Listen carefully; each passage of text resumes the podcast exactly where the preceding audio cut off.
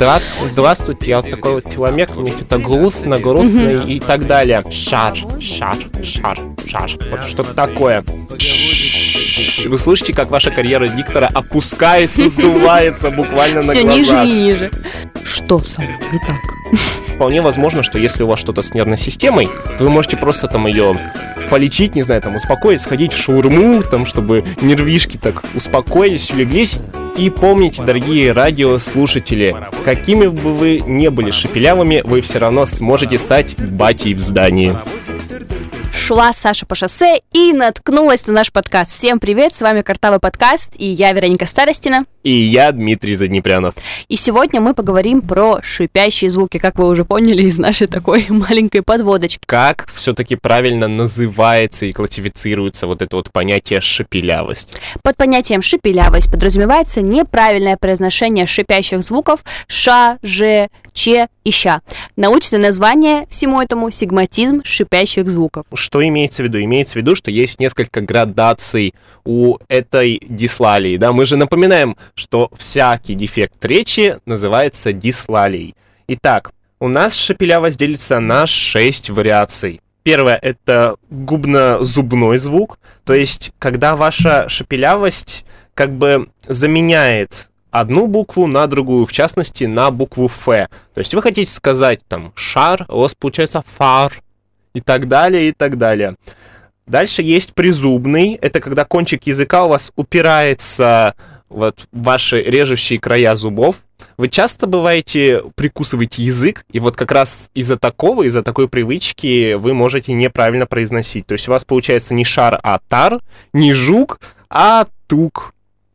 Дальше есть третье, это боковой. То есть, когда у вас кончик языка, он оттягивается на бок, там, влево или вправо, и появляется что-то вроде вот хлюпания, как будто вот шар, шар, шар, шар. Вот что-то такое.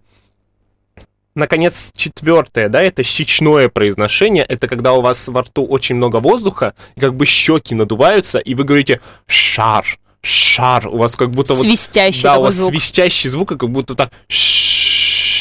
Вы слышите, как ваша карьера диктора опускается, сдувается буквально на Все глазах. ниже и ниже. Следующий вариант я бы назвал вариантом Сквидварда или вариантом вот этих вот ВХС-фильмов, где говорят на самое произношение, это слышится гнусавость, когда вы говорите шар, шар, шар. И такое ощущение, что, ну блин, ну я не хотел сегодня смотреть гоблинский перевод, не хотел его слушать. Последнее, это когда звук ш произносится мягко, он похож на ща.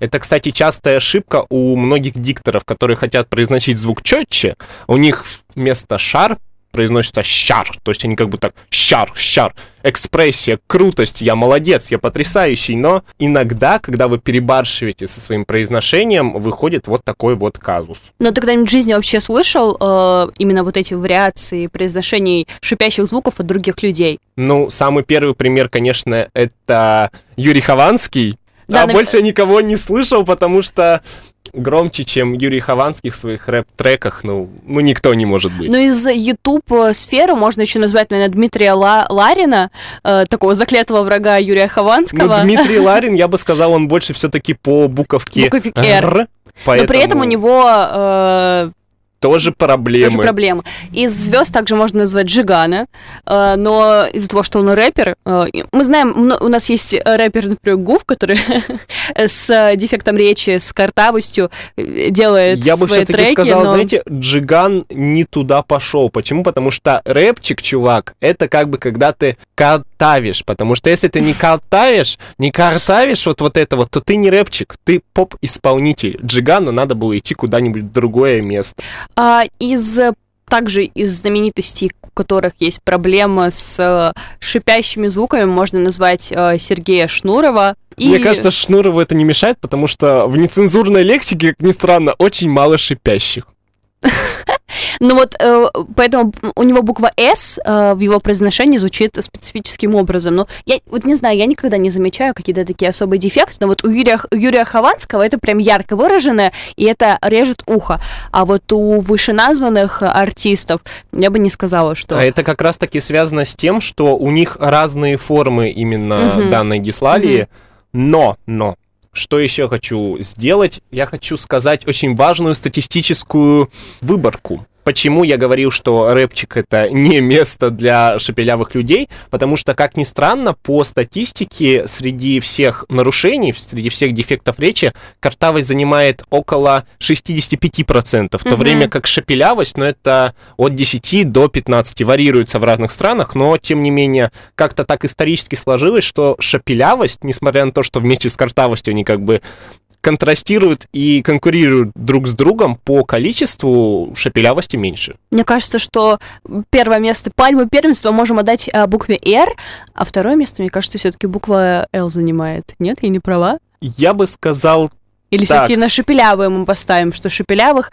больше, чем э, людей, которые э, лыкал которые не умеют произносить букву L. Мне кажется, это вопрос, который должны решать на Версусе, поэтому отложим его, да. Статисты на Версусе. Мне кажется, это было бы что-то интересное. У всех знаменитостей, которые мы выше назвали, э, у них разные формы э, шепелявости, и шепелявость была приобретена разным способом. Вообще есть несколько причин развития шепелявости. Э, это анатомически врожденные аномалии, такие как там толстые губы, э, короткая уздечка. Вообще короткая уздечка, она во многих э, дефектах речи присутствует. Также это какие-то аномалии, связанные с травмами лицевыми, возможно, лицевой части черепа. Ну и также это социальные причины. Это когда э, подражание детей взрослым и подражание взрослым, взрослых детям. Ну и тут, наверное, можно привести пример, то есть э, по поводу именно травм лицевых, да, это можно сказать о Дмитрии Нагиеве. Почему? Потому что нам сейчас незаметно, но тем не менее до того, как Нагиев начал практиковаться еще в театральной студии, он на самом деле тоже был шепелявым. Угу. Ну, потому что мы знаем, да, что у него половина лицевого нерва защемлена, и поэтому он не мог какое-то время правильно все произносить, но усилием воли он тоже все смог. Хотя, как сказать, хотелось бы всем пожелать быть такими, как Нагиев, но не в плане защемления лицевого нерва. В плане борьбы с э, этим недугом. И сейчас, наверное, поговорим о том, как же бороться, э, как же заставить себя и какие упражнения лучше всего подходят для борьбы с шепелявостью. И, кстати, причем тут вот именно короткая, вездесущая короткая уздечка — Дело в том, что правильно шипящие звуки мы можем произносить только при том условии, если наш язык, он поднят вверх. То есть представьте, что края языка, они прижаты к верхней челюсти, то есть вы можете потрогать краями языка свои зубки, а кончик языка, он у вас должен тоже подниматься к корням. Притом, когда вы произносите звук там ш или ща, вы обязательно должны немножечко вытянуть губы потому что в противном случае у вас получится или очень такой приглушенный звук, или что-то невнятное, типа как будто вы пытаетесь э, плохо свистеть. И вот тут как раз э, действует вот эта вот короткая уздечка, которая не позволяет вашим губам как бы правильно вгибаться под струю воздуха и делать правильную артикуляцию.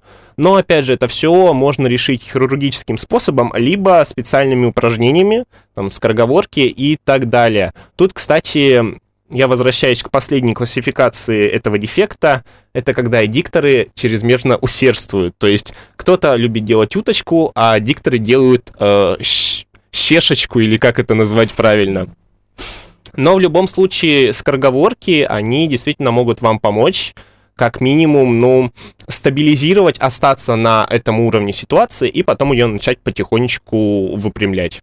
Ну а, собственно, про скороговорки. Давайте сейчас попробуем, наверное, привести примеры самых простых скороговорок, которые вот помогут прямо сейчас такой Самых простых и самых, по моему мнению, интересных, которые я э, использую в своей речи, когда мне нужно размять свой артикуляционный аппарат, свою ротовую полость.